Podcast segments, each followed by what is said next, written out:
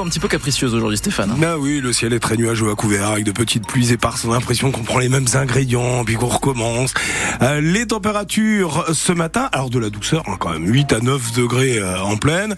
Météo 100% local juste après les infos présentées par Nicolas Joly. Des mines basses à la sortie de l'usine Stellantis. Oui, celle des salariés déçus par l'annonce de la direction. 4100 euros bruts de prime d'intéressement. C'est 200 euros de moins que l'an dernier. Christophe Beck, vous êtes allé goûter la soupe à la grimace devant les grilles de l'usine sochalienne.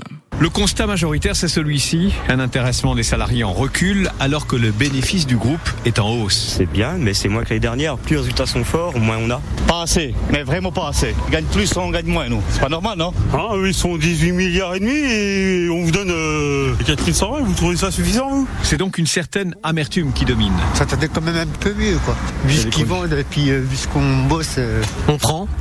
Peut mieux faire, bien entendu. Même en baisse, un intéressement de 4100 euros brut, c'est une belle somme quand même. C'est moins que l'année dernière, mais bon, euh, dans d'autres entreprises, il n'y a pas autant d'intéressement, donc euh, si, c'est bien quand même. on prend et puis euh, moi je me compare toujours à d'autres personnes qui, qui ont rien du tout. J'en suis quand même contente. D'autant que la production est en pointillé à Sochaux ce printemps avec des jours chômés en raison du chassé-croisé entre l'ancien et le nouveau modèle de 3008. Ça va m'aider pour le chômage. On va chômer beaucoup.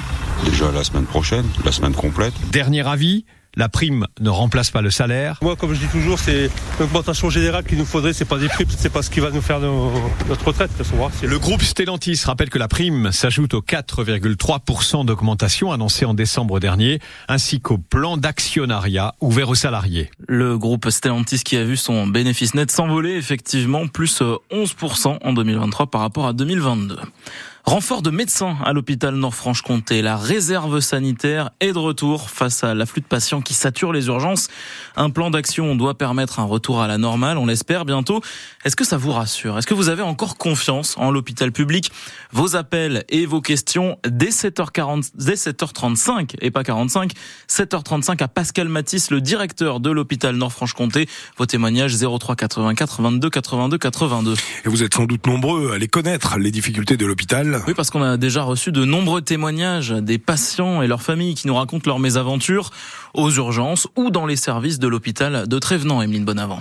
La prise de conscience remonte au début de l'AVC de sa mère, montée d'angoisse pour Nicolas, un habitant de Chèvremont. Elle est arrivée en ambulance à l'hôpital euh, aux alentours de 13 heures. Elle y est restée 72 heures dans les couloirs. Trois jours. Au motif qu'il n'y avait plus aucun lit disponible dans les services, qui soient neurologie ou cardiologie, pour accueillir. La mère de Nicolas est loin d'être la seule dans cette situation. Il y avait ce, ce week-end-là, malheureusement, près de 40 personnes dans les couloirs. C'était une situation euh, choquante, en fait, qui est assez difficile à, à imaginer. Les patients sont également déboussolés. Marceline est venue de Châtenois-les-Forges pour une opération au niveau du cœur. Ça devient de plus en plus une catastrophe. Ils vous emmènent dans le service où vous devez aller et ils vous laissent. Moi j'ai attendu une heure et demie pour remonter en cardiologie. Une heure et demie. Je demande qu'on soit traité un peu mieux.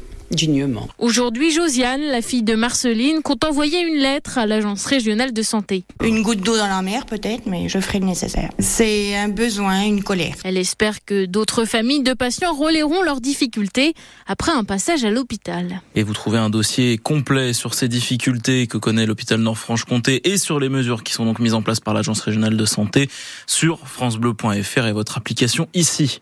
Le casse-tête a commencé pour les voyageurs. Trois quarts des contrôleurs SNCF sont en grève depuis hier soir. On attend un trafic normal pour les TER Mobigo en Bourgogne-Franche-Comté. En revanche, les lignes TGV seront perturbées. Trois trains sur quatre en direction et en provenance de Paris. Trois TGV sur cinq entre Paris et la Suisse. Fin du mouvement prévu lundi à 8 heures. Les maires de cinq grandes villes attaquent l'État en justice. Ils dénoncent le manque de moyens mis à disposition par le gouvernement pour héberger les sans-abri. Les élus des métropoles écologistes de Lyon, Rennes, Bordeaux, Grenoble et Strasbourg, sa mère, Jeanne Barséguian, dénonce un silence assourdissant de l'État sur l'hébergement d'urgence. Il n'y a surtout euh, aucune réponse du côté du président de la République ou de, ses ministres. On avait eu une, annonce de 120 millions d'euros euh, par Patrice Vergrit, mais qui n'est plus ministre du Logement aujourd'hui. C'était à la veille du remaniement.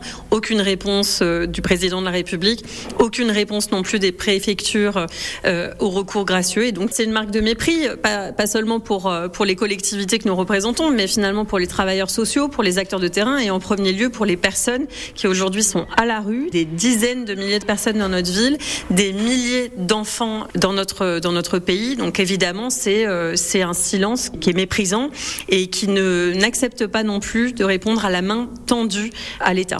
Selon le dernier rapport de la Fondation Abbé Pierre, près de 330 000 personnes sont sans domicile fixe en France, dont près de 3 000 enfants. Le CCI TUP est toujours en selle. Le club cycliste franc-comtois reste finalement en National 1. Il risquait la rétrogradation financière à cause d'un déficit de 35 000 euros. Une cagnotte est donc lancée pour combler le trou dans la caisse. On vous a mis le lien sur francebleu.fr. Et qu'est-ce qu'on est bien au Stade Bonal, oh. Stéphane. Et c'est pas ni vous ni le FC Sochaux-Montbéliard ah bah qui diront le contraire. Sixième match à domicile d'affilée pour les jaunes et bleus. Ils reçoivent Épinal à 19h30 ce soir, 21e journée de National. Ouverture des portes à 10 18h30. Vous n'aurez qu'une heure pour vous installer en tribune cette fois, mais tout le temps que vous voulez pour vous brancher sur France Bleu Belfort Montbéliard, puisqu'on verra la rencontre en direct avec Hervé Blanchard et notre consultant Stéphane Creuset. Notez que la billetterie est également officiellement ouverte pour le match entre l'équipe de France Espoir de football et les États-Unis au Stade Bonal. Encore match de préparation des JO le 25 mars à 21h05. Rendez-vous pour ça sur le site de la Fédération française de football. Dites-moi, Nicolas Joly, ça va swinger à Audincourt cette eh Oui, on va avoir des, des, belles notes qui vont résonner pour euh, le festival de musique Rencontrer Racine qui nous a dévoilé hier sa programmation. Alors, euh, des grosses têtes d'affiche cette année. Dubbing, Chinese Man, Tiken Jaffa Coli, Selassiou ou encore Caravan Palace.